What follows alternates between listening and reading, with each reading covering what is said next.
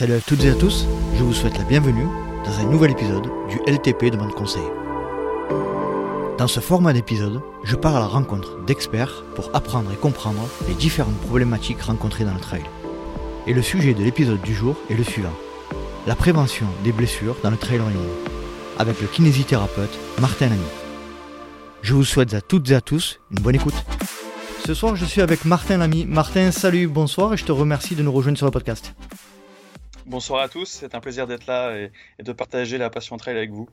Je te remercie Martin. Euh, j'ai décidé de faire appel à toi parce que tu sais, euh, le, dans le Let's Trail podcast, euh, dans le Let's Trail podcast Demande Conseil, je fais appel à des, à des spécialistes. Et toi, tu es spécialiste de kinésithérapie, tu es masseur kinésithérapeute, mais est-ce que tu peux te, te présenter personnellement? Bien sûr. Donc, euh, je m'appelle Martin Lamy, euh, j'ai 30 ans, je suis kiné depuis 2014 et j'ai eu mon diplôme à l'école de Saint-Maurice euh, à Paris. j'ai un, parcours un petit peu singulier parce que je viens du, monde de l'athlé à la base. J'étais sportif de haut niveau en, en athlé.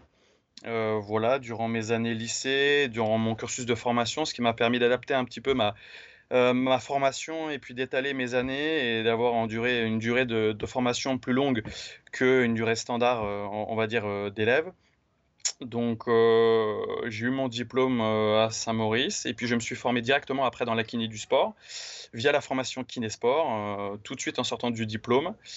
Euh, donc j'ai choisi une formation longue de kiné, euh, de kiné sport expert parce que c'est quelque chose qui me convenait et puis c'est quelque chose sur lequel j'avais envie de travailler, j'avais envie de, de, commencer mon activité là-dessus.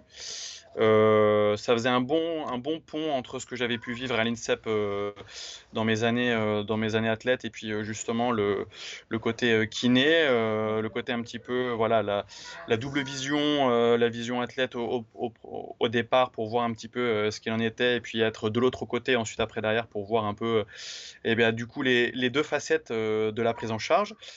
j'ai poursuivi après derrière sur la clinique du coureur où ça a été un réel un réel plaisir de découvrir cette formation-là euh, de Blaise Dubois, où euh, on a fait ça en couple avec ma compagne. On a, terminé la formation, enfin terminé, on est allé au Canada, euh, voilà, dans le, dans le fief de la clinique du coureur pour, euh, pour aller un petit peu au plus, au plus proche de ce qu'ils pouvaient proposer. C'était très très enrichissant par rapport aux rencontres et par rapport justement aux, données et aux avancées qu'ils avaient pu faire. Et là, à l'heure d'aujourd'hui, je suis plutôt tourné vers la planification d'entraînement et vers justement la recherche euh, de la planification, la recherche de, de, l'entraînement, que ce soit en trail, mais aussi sur du, sur du multisport, par des lectures, on va dire, euh, perso et par aussi des formations orientées vers ça parce qu'on va y revenir, mais euh, l'entraînement, la, planification de l'entraînement par rapport à la prévention des blessures, c'est vraiment l'un des axes, euh, on va dire, prioritaires euh, par rapport à la prévention qu'on peut amener chez le, chez le patient. Donc, donc voilà. Ok. Tu es, tu, tu, es spécialisé dans la programmation d'entraînement. Donc dis-nous un peu plus là. Tu, tu, tu es pas coach non, alors je donne des conseils, c'est-à-dire que je me permets, à l'heure d'aujourd'hui, je, je peux me permettre, entre guillemets, de, faire des, de, pro, de, proposer des programmes d'entraînement à des athlètes, mais c'est toujours, on va dire, euh, euh, des programmes, on va dire, en discussion directement avec l'athlète, sans forcément aujourd'hui de la performance pure, mais avec une orientation plutôt sport-loisir. C'est plutôt sur du débutant, sur, ou pour quelqu'un, imaginons, qui sort d'une pathologie et qui veut se remettre au sport. Et en, entre guillemets, la phase je suis guéri et je suis capable de courir, et la phase ah, j'aimerais bien faire mon trail, j'aimerais bien faire mon premier trail, j'aimerais bien faire un premier 30, un premier 40. Je m'arrête sur ces formats-là. Euh, parce que je suis encore en apprentissage à mon sens et je ne me trouve pas assez performant là-dessus.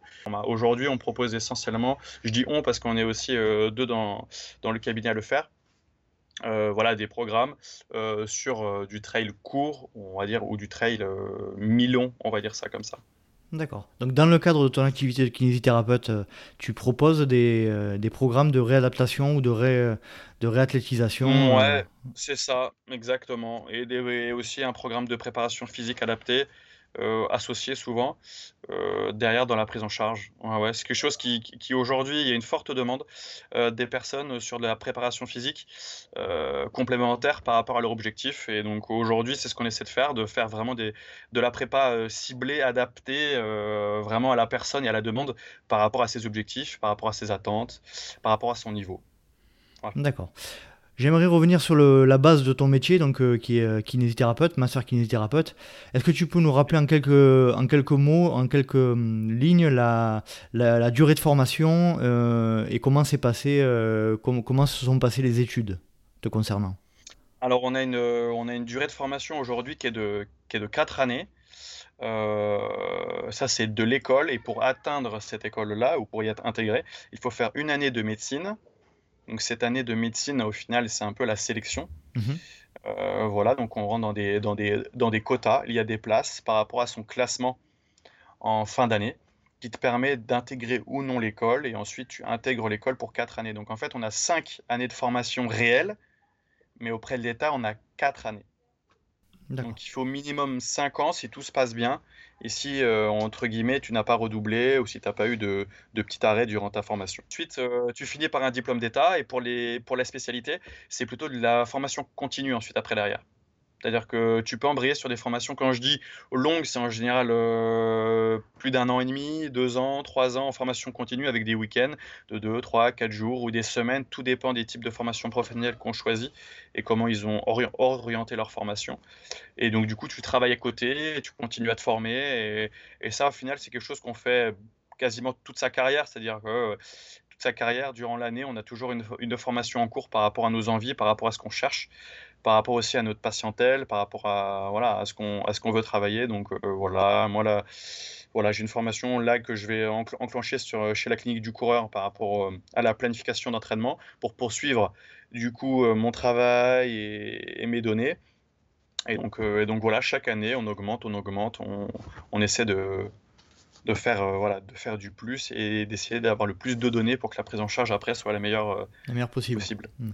Euh, j'aimerais revenir au, socle, enfin, à, ta formation de base initiale hein, de kinésithérapeute. quelle est la place du sport et de la, des, des pathologies sportives dans, au sein de ces études-là? Est-ce qu'elle est assez présente ou pas du tout? Pas tant que ça. Ça arrive un peu présente, mais ça arrive surtout à la, à la fin des études. depuis depuis, depuis septembre, je suis maintenant enseignant vacataire à l'IFMK de Dijon et je donne des cours de la kiné, sur la kiné du sport. Du coup, euh, et c'est souvent l'attente un peu des élèves en disant bah voilà, ça arrive un, peu tard, on aimerait tellement avoir euh, ce genre de cours plus tôt euh, parce que la majorité des gens sont souvent intéressés quand même par les pathologies sportives et par la kiné du sport. Donc on en a, certes, mais très souvent quand même, voire la majorité des gens, il faut une formation complémentaire après derrière en sortie d'école parce qu'ils se sentent pas forcément très armés pour euh, derrière euh, commencer pleinement une prise en charge adaptée. souvent et dans la majorité des écoles, ils font quand même des prises en charge tout à fait correctes, hein, il n'y a pas de souci. Mais après, c'est comme tout, hein, c'est comme euh, la passion de chacun. Si on, est, si on aime vraiment ça, eh ben, on continue sur des formations complémentaires pour essayer de, de toujours, on va dire, en savoir un peu plus, d'avoir aussi des rencontres à travers des enseignants, à travers aussi des élèves, euh, mmh. des collègues. Euh, mmh. font... exactement. Et après, c'est, est-ce que tu vois, tu mettrais en parallèle, par exemple, euh, un médecin généraliste et un kiné, et un spécialiste, un médecin spécialiste et quelqu'un qui se forme comme toi? Tu vois, ce que, tu vois ce que je veux dire, la, la question? Elle est claire? Bien sûr. Ouais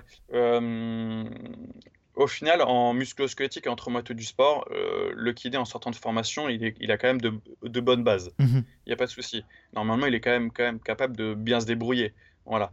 Après, euh, dès que ça commence à devenir un petit peu plus complexe, euh, bah, de toute façon, on est on, seul, on y arrive rarement. Hein. On ne peut pas toujours tout savoir seul. C'est pour ça que très souvent dans des, dans des cabinets, on est à plusieurs, euh, parce qu'on aime bien échanger, on aime bien justement euh, échanger par rapport à des pathologies ou par rapport à des prises en charge et des cas plus complexes qui nous donnent du fil à retordre. Et c'est souvent ces cas-là qui nous intéressent, parce que c'est ces cas-là qui, nous met qui nous mettent en difficulté, c'est ces cas-là qui nous demandent une réflexion et qui nous sortent un peu du sentier battu. Mmh. On est très loin en fait des listes un petit peu de de cuisine ou des lettres ou des, ou des recettes, c'est-à-dire vous avez une entorse de cheville, vous venez me voir et moi je vais appliquer une recette que j'ai appris durant mes années de formation et je vais appliquer cette recette pour que tu sois soigné. Finalement, c'est assez marrant, mais, mais on est très éloigné de ça. Pourquoi? Parce qu'on soigne de l'humain on ne soigne pas des robots. C'est-à-dire que euh, souvent, quand la personne arrive avec sa radio, son IRM, son échographie, euh, voilà, euh, malheureusement, des fois, on se jette un peu dessus. Or, des fois, le patient, il est tout désolé parce qu'il n'y a rien à la radio, il n'y a rien à l'IRM, et mmh pourtant, il a très mal, et pourtant, il est bien dérangé. Il a cette impression, et du coup, il a rien alors que c'est souvent euh, pas le cas. Je pense que ça nous euh, est tous arrivé, euh, je te coupe, mais ça nous est tous arrivé d'aller chez un kiné ou chez un médecin avec une douleur et sur les radios ou sur l'IRM, il n'y a rien qui se passe. Quoi. Il n'y a rien qui apparaît. Exactement, c'est assez courant au final. Hein. Mm. Mais c'est surtout que euh, voilà, euh, à la base, on est des cliniciens, on n'est pas euh, des lecteurs de compte rendu de radiologie, quoi. Mhm. C'est-à-dire que vous n'êtes pas des radios, vous n'êtes pas des, des échos, vous êtes avant tout des humains, avant tout des coureurs à pied, et c'est d'abord, on soigne d'abord les coureurs avant de regarder les radios ou les échos. Donc c'est juste une aide au diagnostic et une aide à la clinique, et non pas juste, voilà, le résultat d'un scan ou d'un radio qui va faire que je vais appliquer une recette qui va faire que je vais te soigner, quoi. Mhm. On est loin de ça maintenant. Ce qui rend du coup tout à fait enrichissant notre métier, c'est-à-dire que chaque prise en charge elle est totalement différente euh, et du coup c'est trop cool quoi. D'accord. Avant de passer à la partie euh, spécialisation que tu as suivie, euh, de manière plus générale, c'est ce que je disais moi, ce métier, c'est si j'avais eu à, refaire un peu ma carrière, je pense que j'aurais tenté ce, métier-là parce que comme je le disais, c'est un, métier où, dans lequel tu peux trouver ta Bon, bien sûr, faut aimer le, sport, je pense, dans un premier temps, mais tu, tu, tu as la possibilité d'aller vers plein de, plein de domaines, alors spécialisation dans, euh, dans comme tu l'as fait dans le sport, euh, dans les équipes de professionnels. Il y a, je pense qu'il y a plein de domaines qui peuvent être, euh, qui peuvent être balayés quand on est kiné, je pense.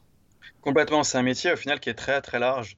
Euh, et qui est plus large qu'on le pense. Euh, quand on voit le système hospitalier, euh, les kinés qui sont en pédia, les kinés qui sont en, respi, les kinés qui peuvent être du coup en, fin de, en fin de vie, il y a c'est très très très très très très large. donc au final, on peut faire beaucoup de choses. on a aussi la réadaptation après l'effort pour les cardio c'est un métier où au final on, est, on, est, on peut faire énormément de choses. Euh, après, aujourd'hui, dans la médecine, on est maintenant confronté à de la médecine de spécialisation, c'est-à-dire qu'on se rend compte qu'au final, euh, plus on en bouffe, plus on fait à peu près, entre guillemets, euh, une spécialité et qu'on en fait au quotidien, et plus notre expertise elle monte et plus derrière on est à même euh, de soigner euh, des personnes qui peuvent être en difficulté ou qui, qui, peuvent être un petit peu en errance thérapeutique ou qui sont en difficulté euh, parce que justement bah, il faut en bouffer, il faut en bouffer, il faut en bouffer, il faut en bouffer pour que justement derrière notre expertise elle monte, elle monte, elle monte, elle monte. Ça a été mon choix. Moi, j'ai vécu à Lyon pendant 4 ans et demi, voilà, dans un centre qui, est, vraiment super, qui est, qui est, à Gerland, le centre de kiné du sport de, de Gerland. Et voilà, mon choix, ça a été de faire que du sportif à 100%, de manger ça, euh, de faire ça au quotidien et de travailler dur pour justement être confronté euh, aux problématiques, euh, voilà, à la difficulté de ce que peut amener.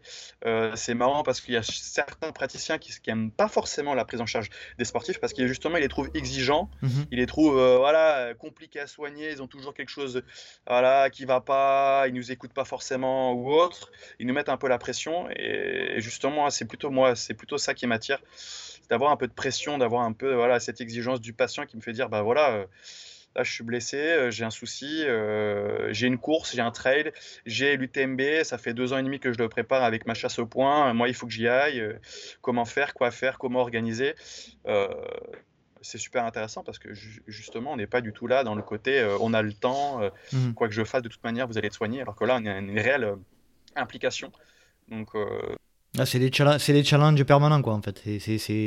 C'est clair. Complètement. Complètement avec euh, quelque chose aussi de réaliste. Hein, aussi, on va pas, on va pas non plus faire des challenges euh, constamment euh, impossibles. Il y en a qui sont plus impossibles que d'autres, mais souvent on y arrive, on y arrive bien avec évidemment l'application. Hein. C'est mm. comme dans un bateau, on est, on est deux dedans. Hein. Seul, on, on peut rien faire quoi. Est-ce que tu peux nous parler un petit peu de, de la première spécialisation que, que, tu as fait après la, après ton, ton socle, après ta formation initiale?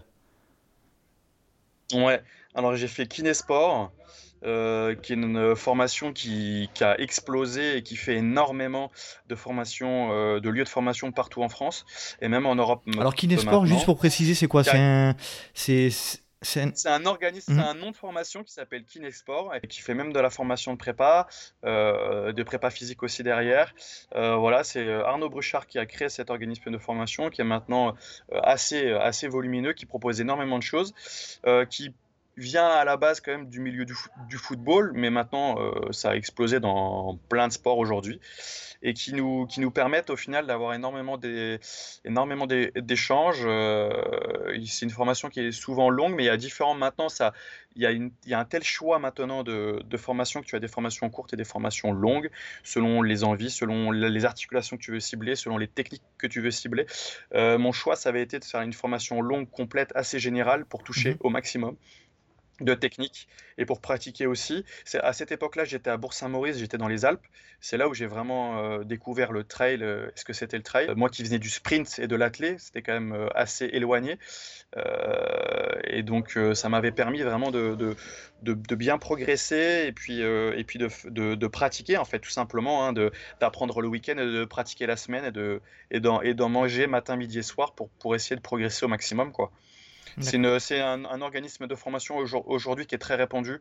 On va dire que ça fait partie des number, euh, voilà, des, trois plus grosses formations de kiné du sport à l'heure actuelle. Il y en a d'autres qui sont aussi très bien. Hein. je parle de mon expérience à moi, donc je peux pas forcément parler des autres formations que je n'ai pas faites. Mais, euh, mais celle-ci aujourd'hui, elle, a, voilà, elle, fait, elle fait un petit peu foi dans le, dans le milieu de, la, du sport. Quoi. Elle est diplômante? Elle est diplômante, ouais. D'accord. Après, elle est diplômante à, notre échelle, hein, parce que euh, la vraie diplômante, c'est le diplôme universitaire avec un mémoire, et celle-ci ne l'est pas. Donc, euh, D'accord. Voilà. Euh, est-ce que tu peux nous parler aussi, on le voit souvent apparaître, nous, dans le milieu du trail, de la clinique du coureur. Est-ce que tu peux nous parler C'est une autre formation, la clinique du coureur, que tu as suivie après. Exactement. Est-ce que tu peux nous en parler un petit peu? Ouais, euh, c'est alors un, organisme de formation euh, à viser euh, des professionnels de santé, mais pas que, mais aussi à, travers aussi les coureurs à pied. C'est une organisation québécoise à l'origine, mais qui maintenant se multiplie dans de nombreux pays du monde. voilà, son fondateur, il s'appelle Blaise Dubois, qui a fait un excellent livre voilà, sur la santé et la course à pied, que je vous invite à lire si vous n'avez pas encore lu. C'est très, très, très, très intéressant intéressant. Euh, je mettrai bah, le lien. Je mettrai le lien. Il n'y a pas de souci. Euh, c'est euh, voilà, c'est un organisme qui fait le pas un petit peu entre la science aujourd'hui et les dernières données scientifiques, le retour aussi terrain et l'empirisme qu'on peut retrouver aussi chez, chez certains entraîneurs de trail et du coup les pathologies médicales et les pathologies spécialisées en course à pied on va dire qu'à l'heure d'aujourd'hui, la clinique du corps a une expansion tellement euh, mondiale que euh, on peut le voir très souvent sur, euh, par exemple, des départs de course, dans des grandes rassemblements. je pense par exemple à la Saint-Élion, mhm. je pense à, à, la semaine de l'UTMB, vous pouvez aussi le trouver. Ce qui est très intéressant, c'est qu'ils font énormément de vulgarisation mais de vulgarisation, on va dire, euh, à mon sens, qui soit, bien faite, sans forcément trop simplifier les choses, sans forcément dire regardez, ça y est, vous avez tout compris avec notre vulgarisation. C'est pas ça du, tout. Ils arrivent vraiment, je trouve, à faire un, le pont entre euh, le côté scientifique qui peut être euh, désarmant, même pour nous professionnels de, santé qui ne sont pas tout le temps malheureusement très bien formés pour des lectures d'articles, des lectures d'études scientifiques qui peuvent être bien plus complexes qu'on ne le pense, et euh, justement le coureur à pied ou le professionnel de santé qui est intéressé par les pathologies de la course à pied, qui, qui peut, qui peut en retirer vraiment des choses bénéfiques, assez simples à réaliser et surtout une manière de penser et une manière de, de, de, de, penser la course à pied qui, qui, est, qui, est, fortement intéressante. Donc, si je, si je récapitule, tu es euh, un, euh, ancien athlète de haut niveau, euh, kinésithérapeute masseur, tu as suivi une formation dans, le, dans, la kiné du sport et tu as suivi la formation de la kiné du coureur. Donc, je pense qu'on peut définitivement dire que tu es euh, euh, complètement apte et, euh, à parler de trail et de, du sujet dont on va parler aujourd'hui, qui est la, prévention des blessures dans le trail running. Oui, bah après ça fait ça fait bizarre de dire ça, comme quoi je suis légitime, mais je travaille dedans.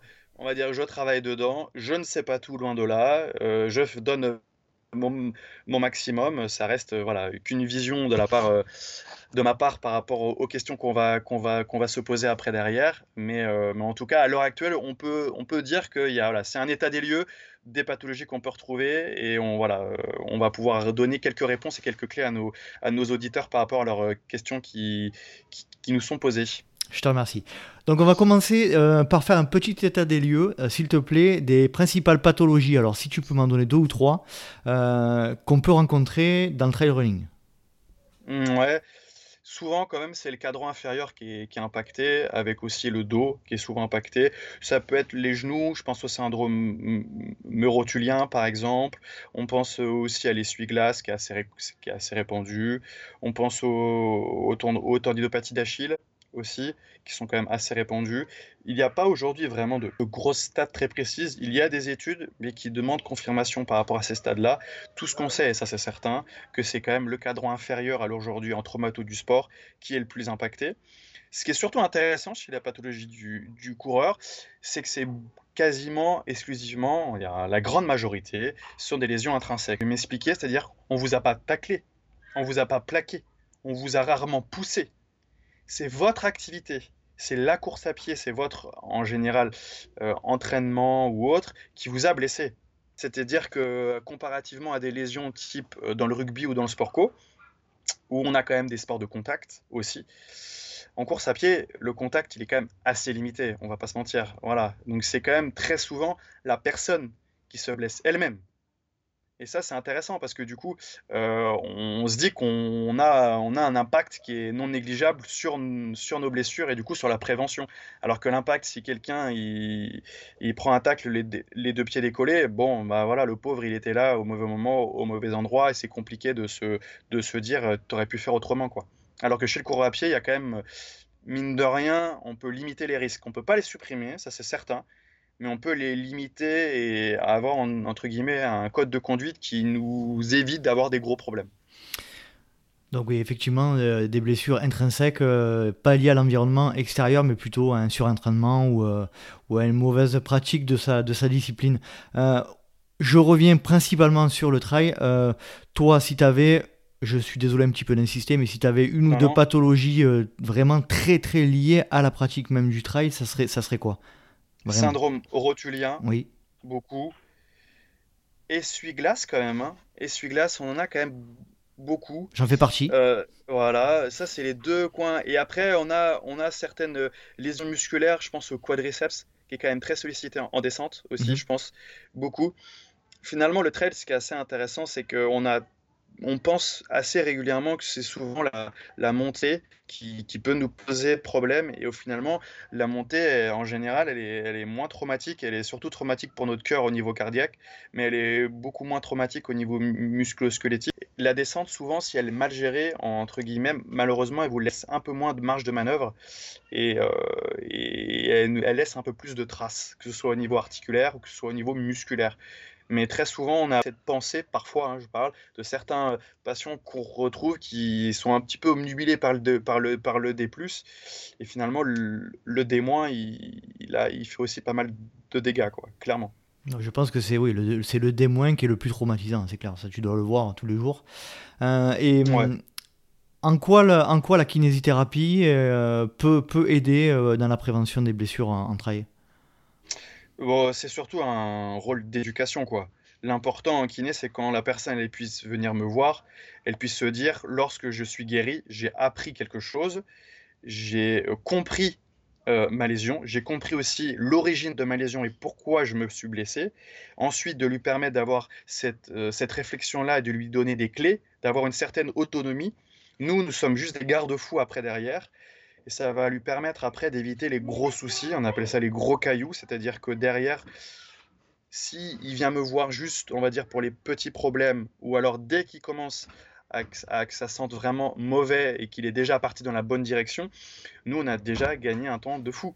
Mhm. C'est-à-dire qu'on sait déjà que quand la personne elle vient nous voir, elle a déjà, euh, imaginons, diminué sa charge de sa charge d'entraînement, euh, imaginons, elle a déjà échangé sa technique de course ou pas, elle a déjà quelques fait des modifications sur lesquelles elle a compris pourquoi elle devait le faire. C'est-à-dire euh, commencer à s'évaluer, s'auto-évaluer sur une échelle de 0 à 10, commencer à se dire ok, on n'est pas là pour se dire j'ai mal à 2,25 ou à 3,75. On est là juste pour se dire c'est un 2,3, c'est un 7,8.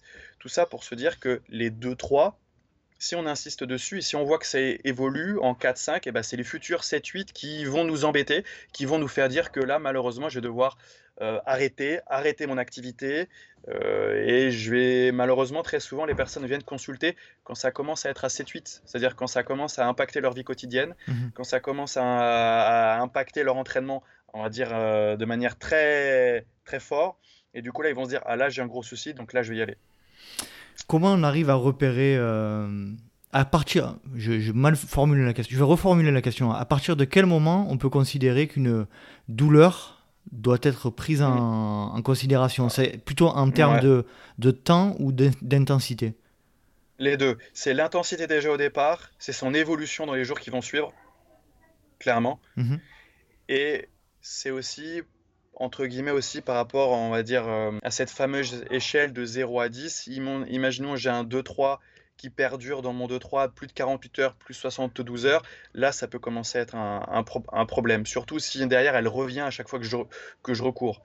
Si on arrive à avoir ces douleurs-là qui puissent disparaître et que derrière, je puisse recourir et que je ne reproduis pas la douleur ou alors à cette intensité qui est moindre, normalement, tu, tu prends pas un énorme risque, tu prends pas un gros risque. La difficulté, c'est quand on arrive à un certain niveau, on s'est rendu compte que la différence entre un sportif de haut niveau et un sportif amateur, c'est majoritairement sa gestion d'entraînement et sa gestion des douleurs. C'est-à-dire que ne croyez pas, je vais dire François Den ou Thibaut Barognan ou d'autres personnes euh, qui font du haut niveau, euh, n'aient pas de douleur, n'aient pas de bobo, n'aient pas de, pas de blessure.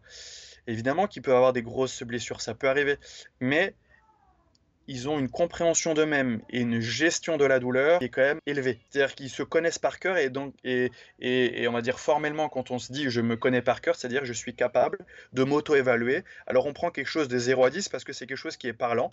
Par exemple, euh, quelqu'un qui va me dire j'ai mal, j'ai un peu mal, j'ai beaucoup mal, là j'ai une gêne. Pour moi, je comprends rien. C'est trop mm. subjectif. Alors du coup, on parle avec cette échelle-là, comme ça on a un langage qui est commun. Très bien.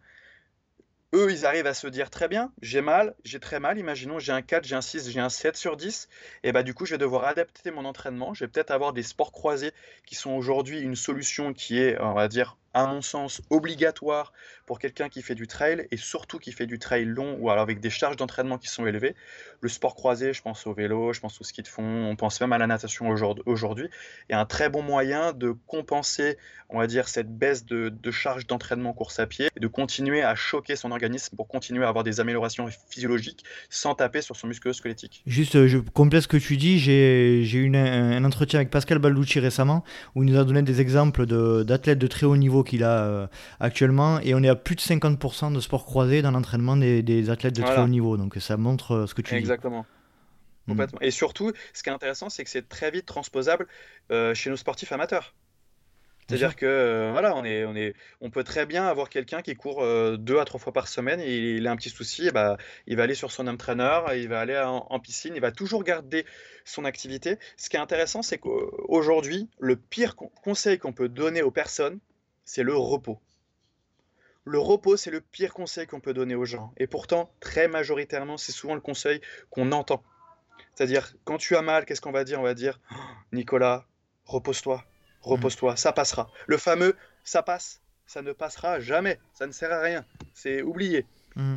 C'est malheureusement le repos, c'est la double lame, c'est-à-dire que très souvent vous vous arrêtez, donc du coup potentiellement vous avez moins mal, mais il suffit de recourir et la douleur très majoritairement elle revient. Et en plus, le repos va faire que votre condition physique et vos adaptations physiologiques vont baisser. Donc en plus, vous allez perdre en capacité et deux, vous n'allez même pas vous soigner. Donc en fait, vous perdez du temps, tout simplement. Donc n'hésitez pas à avoir une prise en charge qui soit rapide. Donc je sais que des fois, c'est pas évident sur des délais de prise en charge de kiné, mais très souvent, normalement, si vous vous entendez bien avec votre, votre kiné, avec votre physio du sport, en général, vous pouvez très bien lui en discuter en disant est-ce que, imaginons, si moi j'ai des douleurs qui peuvent être euh, voilà, euh, aiguës, euh, dire, qui peuvent me, vraiment me déranger, est-ce que tu as un délai ou tu as des, des sessions qui sont, on va dire, pour les urgences ou juste pour un ou deux rendez-vous au cas où pour me dire voilà, est-ce que toi, qu'est-ce que tu en penses? Est-ce que c'est un gros problème? Est-ce que je dois être suivi sur du plus long terme? D'accord. Est-ce que tu peux nous parler un petit peu de la hum, relation qu'il y a entre les différents euh, spécialistes, notamment je parle des podologues, des ostéos, etc. Est-ce que tu peux nous parler de cette relation? Ouais, bah le hum, Très souvent, si je prends le cheminement, très souvent, c'est le, médecin généraliste ou le médecin du sport qui va être orienteur, qui va orienter souvent le patient vers différents soins, des soins podo, des soins kinés, des soins ostéo ou autres. En général, on essaie d'avoir un, un échange entre tous ces professionnels-là. C'est pas évident tout le temps. Ça dépend aussi du relationnel entre chaque. Euh, on essaie de toujours souvent d'avoir euh, le portable de chacun pour pouvoir échanger par rapport à la personne. Euh, l'hypothèse de base, c'est que tout le monde s'entende bien que tout le monde puisse travailler avec la, personne, avec la même vision des choses. Parfois, on peut avoir des visions qui peuvent être différentes. Ce que nous, on essaie de faire, c'est que la personne et le patient, il est aussi une critique qu'il ait aussi sa vision des choses, c'est-à-dire qu'il puisse se dire s'il a envie d'aller voir un ostéo, qu'il aille voir un ostéo, il n'y a pas de souci, on n'est pas du tout fermé là-dessus. Euh, qu'il aille voir un podo, c'est exactement la même chose. Qu'il ait besoin d'un kiné, c'est la même chose. Nous, on aura tendance à avoir un discours, on va dire, le, on va dire assez transparent avec la personne, et après, c'est elle qui fait son choix. Et c'est souvent normalement le médecin qui doit l'orienter par rapport à ça. Et si nous, on trouve que à travers notre prise, prise en charge, il y a des soucis qu'on n'arrive pas à régler, ou clairement dès l'entrée, c'est pas du tout nous, on l'oriente vers un, vers un podo, on l'oriente vers un ostéo s'il y a besoin. On essaie vraiment de, on va dire, de faire notre travail au maximum, mais de pas penser qu'on est capable de, tout soigner, loin de là, et qu'il y a plein de choses qui n'est pas notre sort et qu'on oriente directement. Et c'est assez marrant parce que souvent, entre guillemets, on n'a pas soigné les gens, on les a réorientés et la personne revient toute heureuse et nous remercie, alors qu'au final, on ne l'a pas soigné, on l'a juste réorienté. Donc, euh, on essaie de discuter entre nous, d'échanger par rapport à la problématique du patient. Ça, en général, c'est l'idéal. Ce qui n'est pas toujours le cas malheureusement, parce qu'on est des fois euh, pris dans notre routine, pris dans notre travail. Et à mon sens, des fois, on manque d'échanges, mais c'est souvent du relationnel. D'accord. Euh, tu nous as parlé tout à l'heure d'entraînement croisé, donc ça c'est important pour la, prévention des blessures. Tu nous as évoqué mm. aussi le fait de se connaître et de s'écouter. Mm. Quels peuvent être les exercices à effectuer euh, chez soi pour, pour minimiser le risque de blessure? Est-ce que tu as des éléments ouais, alors, alors, au niveau des exercices, euh, il n'y a pas d'exercice miracle. Il n'y a pas un exercice qui va vous dire avec cet exercice-là, vous allez être soigné, il n'y a pas de souci.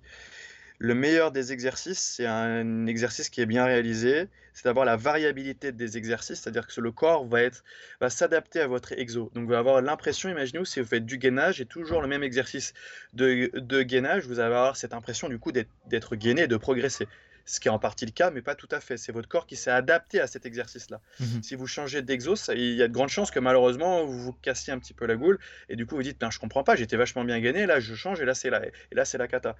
Il faut choquer le corps de manière différente pour qu'il s'adapte entre guillemets jamais à un seul exercice, mais à une multitude de d'exos. Et l'idée dans les exercices c'est la progressivité.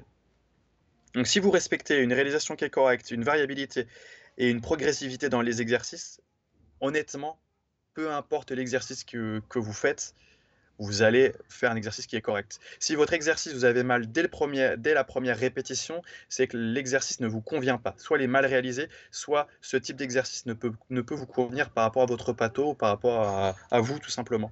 Si vous avez mal au fur et à mesure des exercices, c'est que l'exercice est bon, mais c'est le nombre de répétitions qui est mal géré. C'est-à-dire que vous en faites 10, à partir du 7e, vous avez une douleur.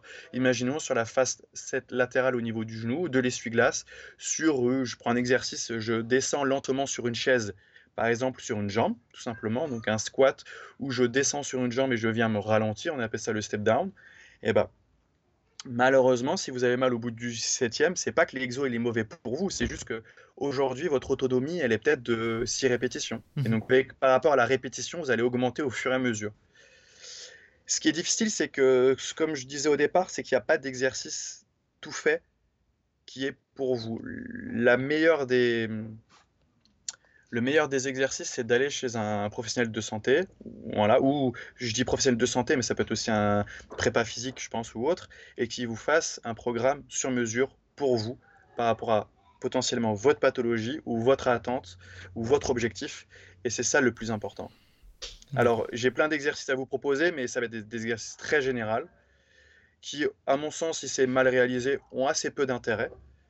Par contre, un tête-à-tête avec quelqu'un, un professionnel de santé un professionnel du sport, a à mon sens beaucoup plus de valeur parce qu'il va créer quelque chose pour vous L'idée, c'est de faire du sur-mesure. C'est ce qu'on cherche, moi, dans, dans le cabinet avec lequel je travaille à Dijon, au, au 4 en On essaie d'avoir voilà, du sur-mesure pour chaque personne, d'avoir un investissement qui est identique, peu importe le sportif, pro ou amateur, mais qu'on puisse faire quelque chose pour lui, pour son objectif. Et malheureusement, c'est souvent, enfin, heureusement d'ailleurs, c'est souvent ça qui, qui est la clé, c'est-à-dire de faire du sur-mesure. Quand tu parles d'exercice, on est bien d'accord que euh, on entend par exercice exercice de renforcement euh, musculaire, oui. Euh, qui est en fait en fait si tu peux expliquer en, quelques mots le, le, principe de base, hein, qui est je pense somme toute assez logique, mais plus on est musclé, moins moins on tire sur sur les ligaments et les tendons, si je dis pas de bêtises. En fait, ce qui est assez intéressant, c'est que hum, plus notre corps est adapté on va dire, à notre, à notre sport, et moins on a de chances d'avoir de blessures. Et pour s'adapter, malheureusement, on ne vit pas tous en montagne, on s'entraîne pas tous les jours, euh, pas tous tous les jours, on a souvent tous des, des boulots ou autres, et donc il faut trouver des substituts. Et en fait, l'exercice, le renforcement, c'est un substitut, tout simplement, à la sortie ou à l'exercice qu'on peut faire euh, en, extérieur. Ce qui va nous permettre en fait d'améliorer nos capacités, donc ça peut être musculaire ou autre, hein, aussi euh, neuromoteur, pour qu'ensuite derrière, quand on va courir, ça va nous permettre de diminuer les contraintes. Par exemple, le genou, imaginons on prend un parallèle avec une porte et avec un joint de porte. À chaque fois que vous allez poser le pas, tout simplement, cette porte, elle va le claquer. Claquer. Et malheureusement, si musculairement vous avez tendance à être fatigué, et aussi au niveau technique, si votre technique de course est un peu euh, limite, je pense au niveau du bruit, au niveau de la cadence, vous allez énormément choquer votre genou et en fait votre joint de porte, il va exploser à un moment donné. Le choc, il est normal. Il faut qu'il soit là de toute manière pour courir, euh, il n'y a pas de souci. Par contre, si vous êtes fort musculairement, on pense à un quadriceps par exemple en, excentrique, c'est l'un des exemples. Hein. Le choc, il va ralentir et finalement, le joint de porte, il va taper, mais à une vitesse qui va être beaucoup moindre. Et du coup, le joint de porte, qui est votre articulation de genou, ben, il va être beaucoup moins usé et il va durer beaucoup plus longtemps. La difficulté aussi, pardon, c'est que les acquis, c'est-à-dire que quand on est sportif, sportif ne veut pas dire j'ai été sportif par le passé et aujourd'hui euh, je suis encore sportif alors qu'en réalité je suis sédentaire dans ma vie quotidienne. La difficulté pour les gens, c'est que malheureusement le désentraînement ou le détraining va très vite. C'est-à-dire que c'est pas parce que derrière vous avez été sportif ou que derrière vous avez été fort il y a quelques années ou il y a quelques mois qu'à l'heure d'aujourd'hui votre corps il y est encore. C'est ça qui est dur. Mmh c'est qu'il faut constamment avoir des rappels. Sinon on est foutu. Euh, juste avant de passer à la partie, euh, à la deuxième partie qui est pour moi importante, qui est l'étirement, je voulais juste euh, revenir sur ce que tu disais, sur notamment l'amplitude de foulée. Quelle importance, ben, moi je pense que c'est très logique, mais une plus l'amplitude de foulée est importante, plus les chocs sont importants et donc plus les dégâts sont importants. J'ai pas de bêtises? Alors, ça dépend de la vitesse à laquelle tu vas. C'est intéressant. Par exemple, l'amplitude de foulée, imaginons on va regarder un marathon avec, imaginons, on a toutes ces visions des coureurs africains avec des amplitudes de foulée exceptionnellement grandes. Et du coup, on se dit, mais là, là, ils vont, ils vont aller, ils, ils, vont, ils vont se péter. Ils sont tous maigrichons. C'est souvent des personnes qui sont très, très, très fit.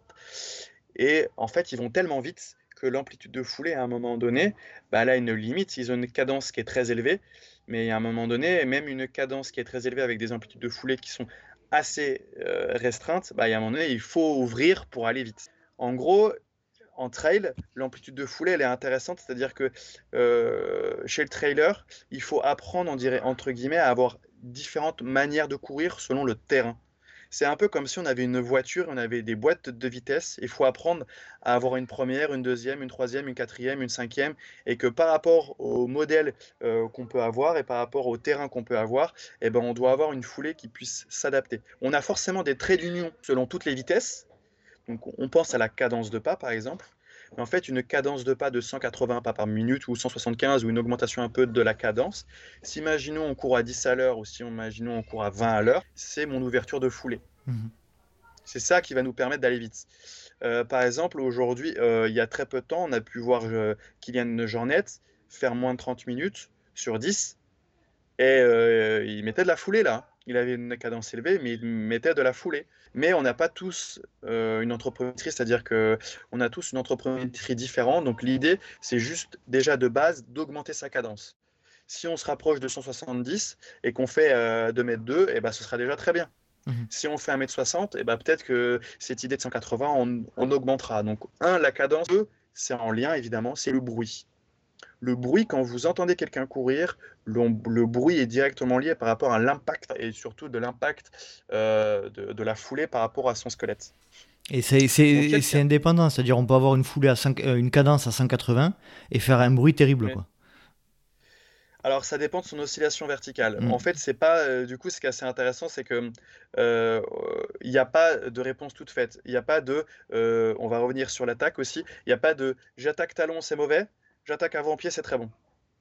C'est si je, imaginons, j'ai une cadence élevée et que j'ai une bonne paire de chaussures euh, qui me permet, on va dire, euh, d'avoir une cadence élevée, j'ai de fortes chances d'avoir moins de bruit et du coup d'avoir une technique de course qui soit adaptée par rapport à ma pratique. Mais c'est pas obligatoire. On a des personnes qui ont des cadences élevées et qui font quand même du bruit. Ça arrive. Mhm. Ça arrive. C'est pas, c'est malheureusement, euh, on peut pas mettre toutes les personnes dans le même bateau et c'est pour ça d'ailleurs qu'on doit faire du sur-mesure par rapport au type de, au type d'appui que la, que la personne a, peut, peut, peut avoir. C'est-à-dire que aujourd'hui, on avait tendance à résumer la technique de course à la pose d'appui. C'est-à-dire que c'est comme si je ciblais la personne juste sur sa pose d'appui alors qu'au final, je dois dézoomer et je dois regarder la personne dans son ensemble et justement, par rapport à la technique de course, de regarder son oscillation verticale, sa cadence, son bruit, euh, sa manière euh, de s'équilibrer par rapport à l'inclinaison de son tronc, par rapport à l'inclinaison de ses genoux, par rapport à tout ça. Mais déjà, le trait d'union, c'est une cadence élevée et moins de bruit. Et après, la longueur de foulée va venir par rapport à la vitesse que vous allez proposer. On reviendra peut-être euh, plus tard dans un autre épisode sur, la, sur les attaques et la foulée, euh, plus, en, plus en, profondeur. Euh, on va passer à la partie étirement. Est-ce que tu peux nous parler des bienfaits de l'étirement dans la, dans la, pratique du trail running? Déjà, déjà, déjà est-ce que c'est est -ce c'est bon? Et quand, et quand est-ce qu'il est bon de les faire? Ouais, alors, ce qui est intéressant, c'est que ça peut être bon, mais ça peut être mauvais aussi. Je fais un peu le normand là. Euh, on s'est rendu compte, alors d'aujourd'hui, les étirements, bon, maintenant ça a plus de 10 ans, ça bien, il y a bien une refonte par rapport à ça. Je dis bien à l'heure d'aujourd'hui, ça se trouve dans 10 ans, je vous dirai le contraire. Mais ça, malheureusement, c'est la science et puis c'est l'avancée aussi derrière. Mmh alors, à l'heure d'aujourd'hui, les étirements, je dis passifs, à chaud, ont montré qu'il y avait très peu d'intérêt, voire que c'était limite néfaste. Les étirements, je parle balistique, donc c'est souvent les gens, c'est souvent des mouvements dans la mobilité, donc c'est des mouvements actifs, ont un intérêt pour s'échauffer, pour, entre préparer le corps, les articulations à des amplitudes. Les cas contraires, ce sont les étirements passifs chez les contorsionnistes ou chez les gymnastes. Ce sont des mouvements à très grande amplitude, ce qui n'est pas le cas chez nos trailers, où là, évidemment, ils font des postures passives prolonger avant un effort pour préparer leur articulation à aller très loin. C'est le seul exemple qu'on a chez les étirements passifs à chaud. À froid, ça a peu d'intérêt. Peu d'intérêt, c'est un intérêt que si vous vous sentez bien, c'est-à-dire que si ça vous donne du bien-être, pas de problème, il n'y a pas de souci. Pourquoi pas, vous pouvez le garder. Et ça peut avoir un intérêt si vous lui gagnez en amplitude. C'est-à-dire que si vous êtes trop raide.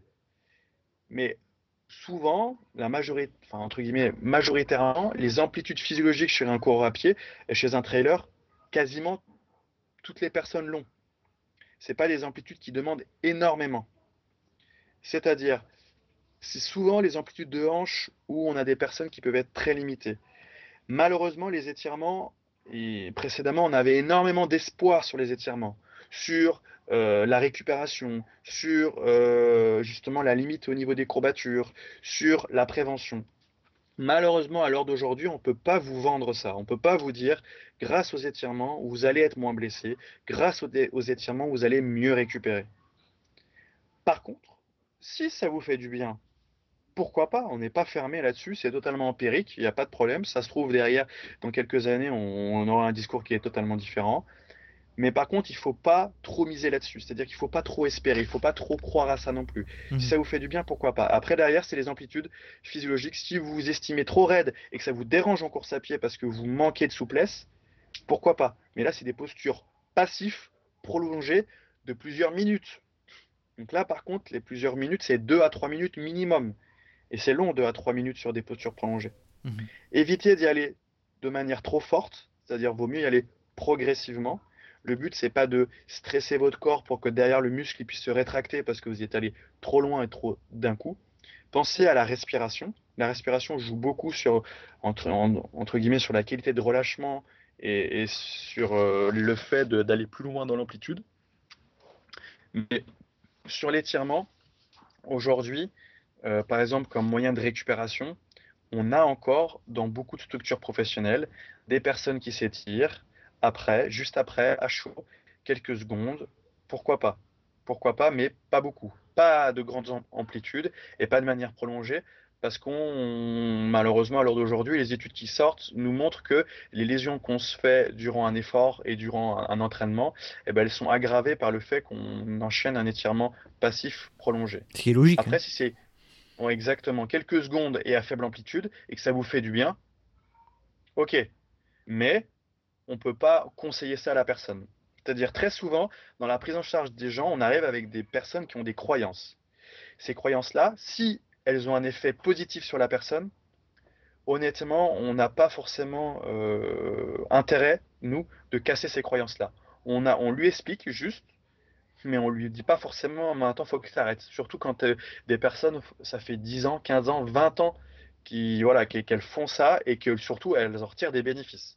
Pourquoi pas Par contre, on va on va pas justement euh, lui dire attention euh, avec les étirements, tu peux t'étirer. Oh là là, t'as oublié de t'étirer, tu vas tu vas te blesser. Non non, ça on va pas on peut pas lui dire ça et on peut pas conseiller ça aux gens. Par contre, ça fait partie d'une hygiène de vie si on en ressent le besoin et si nous sommes, entre guillemets, raides et qu'on a des amplitudes physiologiques limitées qui nous empêchent de courir correctement? D'accord. Très bien, bah, c'est clair. Euh, pas de, en gros, euh, pour, pour, synthétiser, pas de, pas d'apport particulier des, étirements, hormis un bien-être euh, du corps. Quoi. Exactement. Aujourd'hui, il y a, y a bien-être du corps et gagner en amplitude physiologique, pas des postures prolongées, maintenues, pour gagner en amplitude, c'est-à-dire, je prends le cas du grand écart, par exemple. Voilà. Ok. Mais bon, le grand écart chez un coureur à pied, bon, pas très intéressant. Euh, on pense surtout à une... Voilà, moyen. C'est pas, c'est pas dingue. on pense souvent c'est parfois au niveau de des hanches, par exemple. On peut retrouver avec des personnes qui ont des réducteurs qui sont extrêmement raides ou des pelviques trochanteriens qui sont extrêmement raides. On peut trouver ça intéressant chez des trailers. On peut penser aussi à un tendon d'Achille qui peuvent être très, très, très, très raides. Pourquoi pas? Mais en même temps, euh, malheureusement, vous avez beau vous étirer votre tendon d'Achille comme un, comme un, comme un âne, c'est pas ça qui va faire que vous allez euh, limiter la tendinopathie d'Achille, par mmh exemple, tu vois. Mmh Donc, ça peut avoir un intérêt limité, mais malheureusement, faut... on va pas faire croire à la personne qu'avec les étirements, ça va être la baguette magique qui va soigner tous vos problèmes. Et malheureusement, c'est pas le cas. Et dans le cas d'une blessure avérée, par exemple, comme tu parlais de la tendinopathie d'Achille, euh, surtout pas s'étirer du coup quand on est en période de, de, blessure grave. Algique. Exactement. Quand on a une période algique, euh, euh, l'étirement prolongé d'un tendon d'Achille n'est pas conseillé. Après, dans notre vision des choses, on n'est jamais fermé. C'est-à-dire qu'on va proposer une prise en charge. Par exemple, le la tendon d'Achille, ça m'est déjà arrivé. J'ai une personne qui vient me voir, très bien, je fais, euh, par exemple, on parle d'un cas de tendinopathie d'Achille. Dans le, tout le cas des tendinopathies, 80% euh, dire des tendinopathies viennent dues à un surentraînement, mhm. à une mauvaise quantification de la stress mécanique, donc une mauvaise gestion de charge. C'est-à-dire soit il a augmenté sa charge en vitesse, en dénivelé, positif souvent pour, le, pour la tendinopathie d'Achille, mhm. soit il y a une modification, donc soit de la fatigue, c'est-à-dire qu'il a, il s'est entraîné constamment trois fois par semaine, il a fait les mêmes séances et du jour au lendemain il s'est blessé sans forcément comprendre pourquoi, avec sans forcément un mauvais chaussage ou autre. Bon, très bien, ça peut être aussi un niveau de fatigue qui vient boum, nous amener à une tendinopathie d'Achille. Après, on parle de chaussures et de revêtements. Voilà. C'est les trois grosses euh, vraiment euh, cas de tendinopathie d'Achille. C'est mauvaise gestion de charge, mauvais chaussage et un revêtement inadapté ou un changement de, revêtement derrière. À partir de là, pardon, juste, parfois j'ai des personnes qui euh, font le contraire de ce qu'on dit et que ça fonctionne. Pourquoi pas? Tant que ça fonctionne. Pourquoi pas? Après, derrière, nous, on propose le, on va dire ce qui, est le, prouvé scientifiquement et ce qu'on essaie d'être le, meilleur pour eux. Si on voit que ça fonctionne pas et qu'on change notre fusil d'épaule et qu'on fait l'inverse et que ça fonctionne, on n'est pas fermé. Mhm. Mais on peut pas lui proposer ça non plus d'emblée. De manière empirique, vous travaillez de manière empirique quoi. globalement. On, travaille de manière scientifique et quand le scientifique ne marche pas, on n'est pas du tout fermé à l'empirisme. En mhm. fait, l'un n'est pas opposé à l'autre. C'est ça qui est. Aujourd'hui, dans, dans, la kiné, il y a beaucoup de BP, donc evidence-based practice, c'est-à-dire qu'on essaie majoritairement de se baser sur les preuves, mais après, les preuves viennent un peu tard, des fois par rapport à l'empirisme. L'un ne s'oppose pas, l'un va avec l'autre. On s'aide en fait, mutuellement. D'accord, très bien. Euh, autre partie importante de la, kinésithérapie, euh, la proprioception. Donc, est-ce que tu peux déjà expliquer ce qu'est la proprioception euh, et quel, quel bienfait pour le, trailer?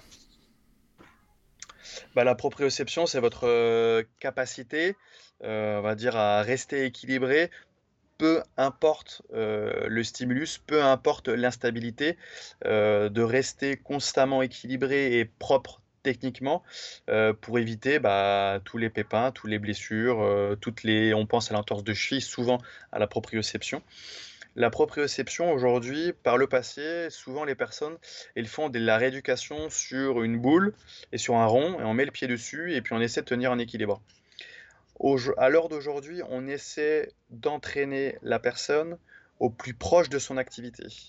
Donc très souvent, la proprioception, on vous conseille de vous, de vous entraîner pieds nus déjà, ça paraît évident, et d'essayer d'avoir un stimulus le plus varié possible. Ça peut être sur votre lit, ça peut être euh, sur une surface instable, sur du sable, sur une pente en dévers, euh, ça peut être des sauts, des changements de direction, des sprints, des décélérations.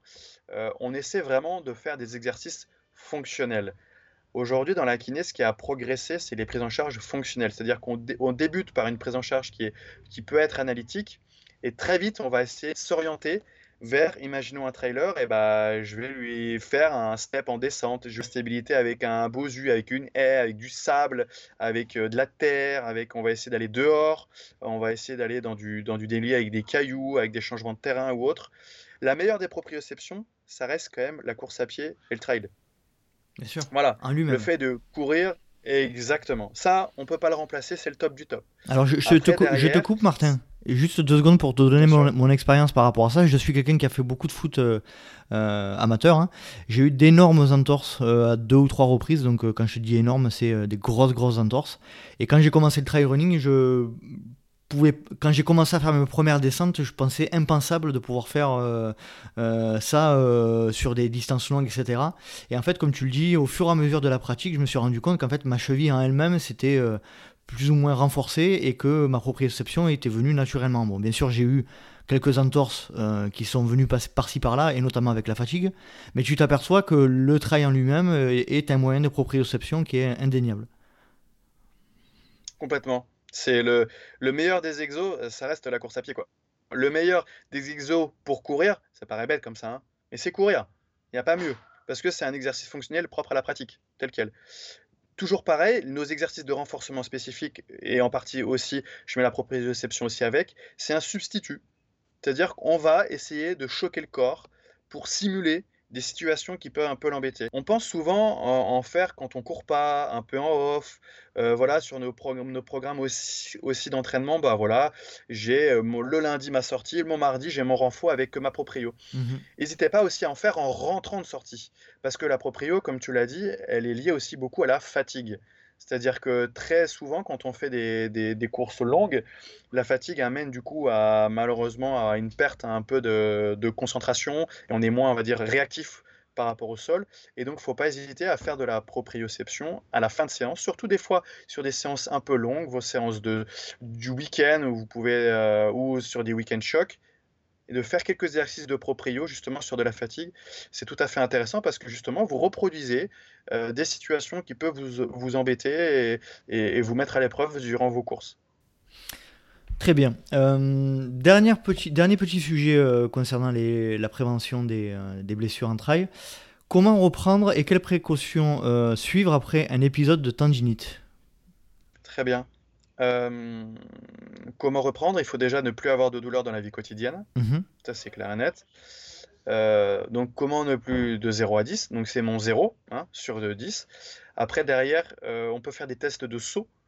le saut sur place, comme la corde à sauter, c'est un très bon moyen de tester son, tendon d'Achille pour justement voir s'il répond bien, si on a pas mal à la durant l'activité, si on a pas mal après, si on a pas mal le lendemain.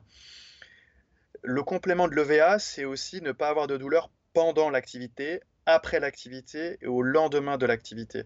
Ça va vous permettre de, vous évaluer de vous dire très bien, ça a l'air d'aller. Au niveau des sauts, on peut très bien commencer par des 15-15, des 30-30. Donc quand je dis 15-15 ou 30-30, c'est 30 secondes de saut, 30 secondes de récup. Faire des séances de fractionnés de saut pour choquer justement le tendon d'Achille, je parle par exemple. Et à travers ça, quand on a fait 10 fois 30-30, 15 fois 30-30, 20 fois 30-30, on peut commencer à aller courir dehors. Ah, et on fait les mêmes schémas. Ça, ça, aurait, ça aurait plutôt tendance à m'effrayer ce que tu dis, dans le sens où euh, tu sors d'une tendinopathie d'Achille et puis tu, te, et tu, euh, tu recommences l'activité par, des séances, par des séquences de sauts. Ça aurait plutôt tendance à, à, faire à réveiller la douleur, non? En fait, ce qui est assez intéressant, c'est que du coup, le tendon réagit à la contrainte. Si on ne le contraint pas, il s'affaiblit. Donc en fait, c'est un juste milieu, c'est-à-dire que le saut peut être la cause du problème, mais aussi la solution du problème. Tout dépend en fait de la dose. Mhm. On en revient à la quantification du stress mécanique. C'est mon meilleur moyen pour vous dire j'ai fait des choses correctement. Et eh bah, votre tendon va être meilleur, c'est-à-dire que si tu fais ton séance de saut, et eh bah, le Nicolas d'après la séance, il sera meilleur que le Nicolas d'avant la séance. Mhm. Et donc du coup, ton don, il sera meilleur, et donc du coup, tu vas pouvoir augmenter la charge pour ensuite progressivement aller sur de la reprise de course. Et c'est cette régularité, cette rigueur cette répétition de contraintes qui va faire que ton tendon va progresser. Finalement, ton tendon, il faut le voir aussi comme un entraînement. C'est-à-dire que c'est comme si toi, tu t'entraînais pour, un, pour une course, et si tu t'entraînes régulièrement, c'est-à-dire 3, 4, 5 fois par semaine, des semaines, des mois, tu vas être prêt après pour la course. Mmh et ben c'est le tendon, il réagit exactement pareil. Il veut de la répétition, il veut de la progression, il veut de l'adaptation. Et de l'adaptation, toi, tu peux t'adapter par rapport à toi parce que tu t'auto-évalues. Si tu n'arrives pas à t'auto-évaluer, eh ben, tu peux demander un conseil auprès de ton professionnel de santé qui peut t'aider et te donner des outils pour t'aider à te dire fais gaffe, là tu as des raideurs le matin. C'est un signe qui te dit que là tu as un peu forcé. Donc du coup tu vas diminuer un, un petit peu. On en revient à le repos, pire conseil. Il faut mettre de la contrainte. Ce qui est assez marrant, c'est que du coup le premier réflexe qu'on a chez les gens, c'est qu'on les fait tester, on les bouge. On les fait bouger pour les évaluer.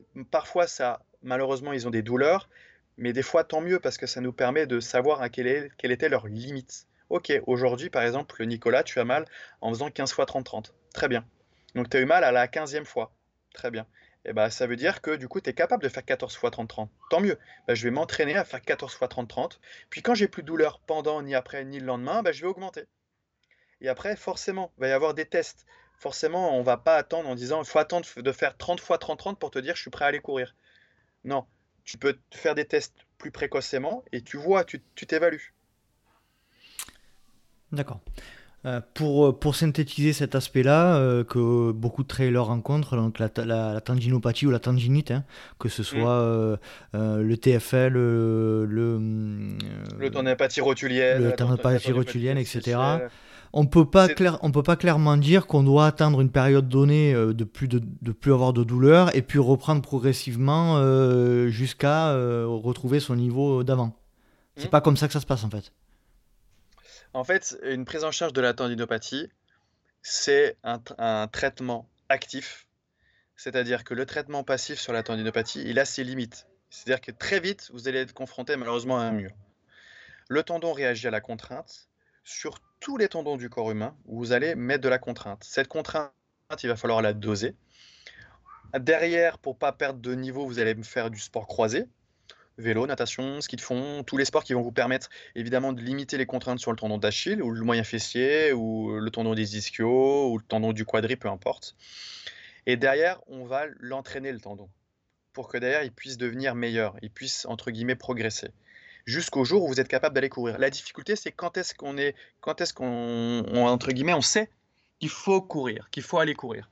Mais malheureusement, on ne sait jamais. Il n'y a pas un petit message sur notre boîte mail qui nous dit bah voilà bonjour euh, salut Martin maintenant tu peux aller courir. Non ça, ne se passe pas ça se passe pas comme ça. Ça serait trop forcément, Après exactement après avoir sauté plusieurs fois de manière répétée des fois pendant une semaine des fois pendant deux semaines Et bah, ça m'a donné assez de garantie pour me dire là, franchement, j'ai pas de douleur, je suis capable d'aller sauter. Maintenant, je vais faire un test de course. Mais si mon test de course il est positif, c'est parti. Finalement, on a moins. ce qui est bizarre, c'est qu'il y a moins de pathologies chez les personnes qui vont courir 4 à 6 fois par semaine que chez les personnes qui courent 2 à 3 fois par semaine. je confirme. Pourquoi? Parce que les personnes, voilà, parce que les personnes qui courent 4 à 6 fois par semaine, si c'est bien dosé, leur corps est adapté en fait à la course à pied. Mhm. Vu que leurs sorties sont très fréquents, et eh ben, forcément, si, si c'est bien dosé et si le plan d'entraînement il est adapté, normalement, il n'y a aucun souci à ça. Alors que la personne qui fait, imaginons son footing le dimanche ou sa sortie le mercredi et son footing le dimanche, malheureusement, souvent, il n'y a pas assez de répétitions dans la semaine pour créer l'adaptation. Et souvent, malheureusement, on fait la sortie longue le week-end parce qu'on a envie de se, faire plaisir, de se balader. Et les soucis arrivent parfois là. Et j'ai pensé à un truc la dernière fois, je me suis dit, on dit toujours que les athlètes euh, de haut niveau sont euh, des machines, mais en fait c'est complètement faux ce qu'on dit, parce que ce sont des, humains comme nous, euh, même si effectivement ils ont des, ils ont des facilités, etc., ils ont la même constitution de base que nous, ils font énormément, énormément de sport, ils s'entraînent une fois par jour, voire deux fois par jour. Et puis, il est très rare que tu t'aperçois qu'un athlète de très haut niveau est, un, est, une, est une blessure fonctionnelle, comme on disait tout à l'heure, intrinsèque. En règle générale, ils sont blessés parce qu'ils ils se font des entorses. Ou, euh, mais en fait, ils, sont, ils, font, ils font ce qu'il faut quand il faut. Quoi. Je pense que c'est pour ça qu'ils arrivent à, à, maintenir ce rythme. Une meilleure compréhension d'eux-mêmes aussi par des échecs passés. Hein. Mmh. Les, il faut se dire qu'à chaque blessure, on apprend il faut, entre guillemets, euh, sortir du positif par rapport aux périodes de blessure pour justement comprendre pourquoi on s'est blessé. Et la prochaine fois, quand cette situation elle se reproduira, je serai à même de faire différemment et de prendre un autre chemin pour éviter euh, le pépin physique. Voilà, c'est en fait ce qui est assez intéressant, c'est que le sport à tout niveau, ça nous amène à, mieux nous comprendre et à avoir une meilleure compréhension de soi.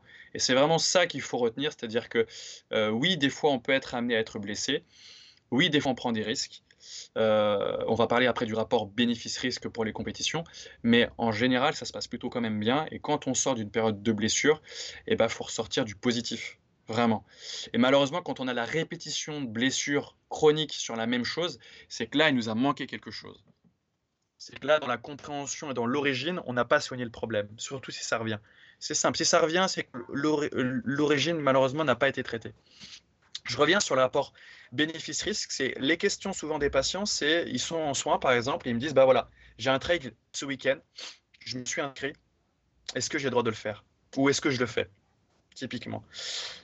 Euh, moi, je, ne juge, je me permettrai jamais de dire non, tu n'as pas le droit, oui, tu as le droit. C'est mhm. toujours pareil. On a d'abord un côté éducateur et informatif, c'est-à-dire que je vais lui expliquer par rapport à un rapport bénéfice-risque. Est-ce que tu as un fort bénéfice de le faire par rapport au risque que tu vas encourir sur, cette course Imaginons, je prends le cas de quelqu'un qui fait euh, la diagonale ou qui fait l'UTMB. Je pense à ça parce que, mine de rien, avec la, chasse au point aujourd'hui, il y a quand même une attente très forte par rapport à ces courses-là. Et quand on l'a et quand on a le ticket d'entrée, euh, c'est quand même euh, pas une mince affaire.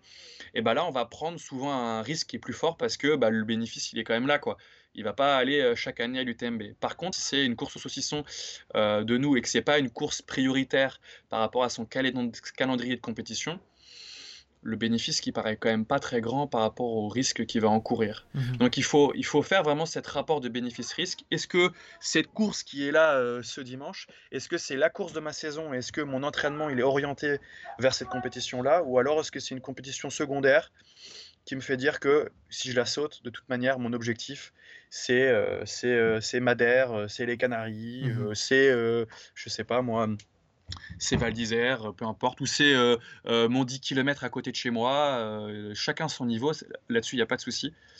Mais ça nous permet vraiment de, voilà, que la personne puisse prendre la décision. Évidemment, nous, on lui donne un conseil, mais c'est lui qui va courir, donc c'est lui qui va choisir.